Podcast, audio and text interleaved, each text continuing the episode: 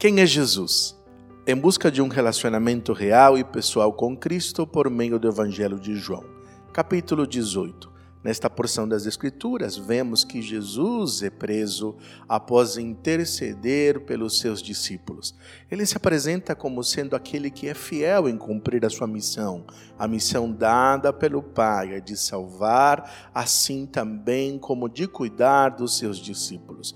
Vemos no versículo 9 e lemos assim: Isso aconteceu para que se cumprissem as palavras que ele dissera: Não perdi nenhum dos que me destes.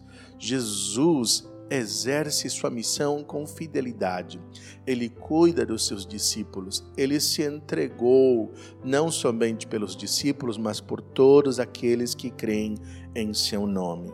Jesus, ele completou a sua missão com todo cuidado, exerceu a sua obra. A obra do Senhor trata-se a respeito de pessoas, o cuidado que ele tem por nós.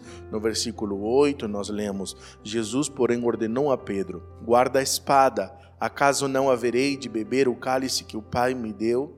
Pedro, de, tentando defender Jesus, tomou uma espada e cortou a orelha de um dos soldados romanos. A porção paralela diz que este homem era Malco. Você percebe que Jesus está afirmando que é necessário exercer a sua missão no seu ministério. Ele não apenas cuidou dos seus discípulos, mas também exerceu cura sobre a orelha daquele soldado. O Senhor está no controle de todas as coisas. Ele tinha a clareza a respeito do seu chamado, do sofrimento que ele estaria por enfrentar. Além do mais, Jesus revela-se nesta porção das Escrituras como sendo o Rei dos Reis. Disse Jesus: O meu reino não é deste mundo. Se fosse, os meus servos lutariam para impedir que os judeus me prendessem, mas agora o meu reino não é daqui. Jesus está afirmando claramente, diferentemente do que as pessoas, inclusive os seus discípulos neste momento, tinham como expectativa de que Jesus se tornasse o libertador dos judeus em relação ao Império Romano.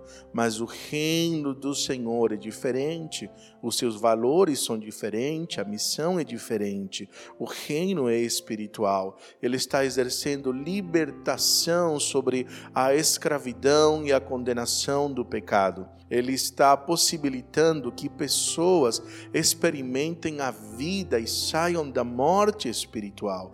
O reino deste rei é diferente daquilo que as pessoas têm como expectativa. O reino não pertence a este mundo. Jesus se apresenta como a verdade de todas as coisas.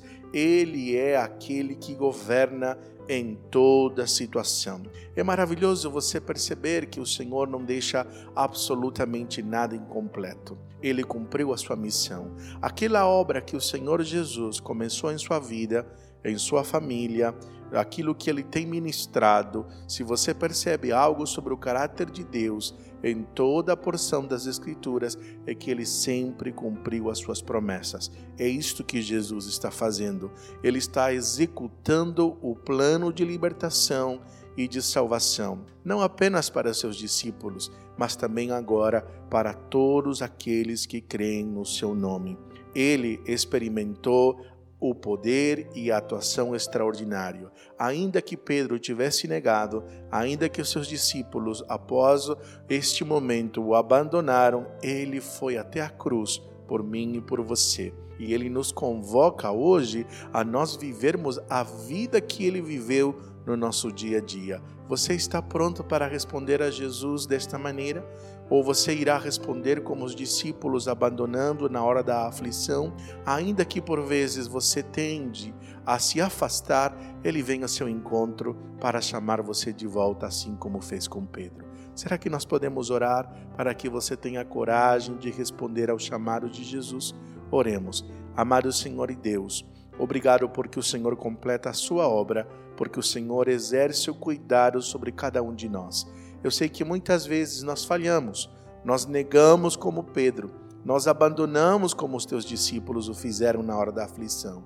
Mas obrigado porque o Senhor vem ao nosso encontro, nos restaura, nos leva, Senhor, para a tua presença. Obrigado porque o Senhor é o Rei dos Reis. É assim que eu oro, em nome de Jesus.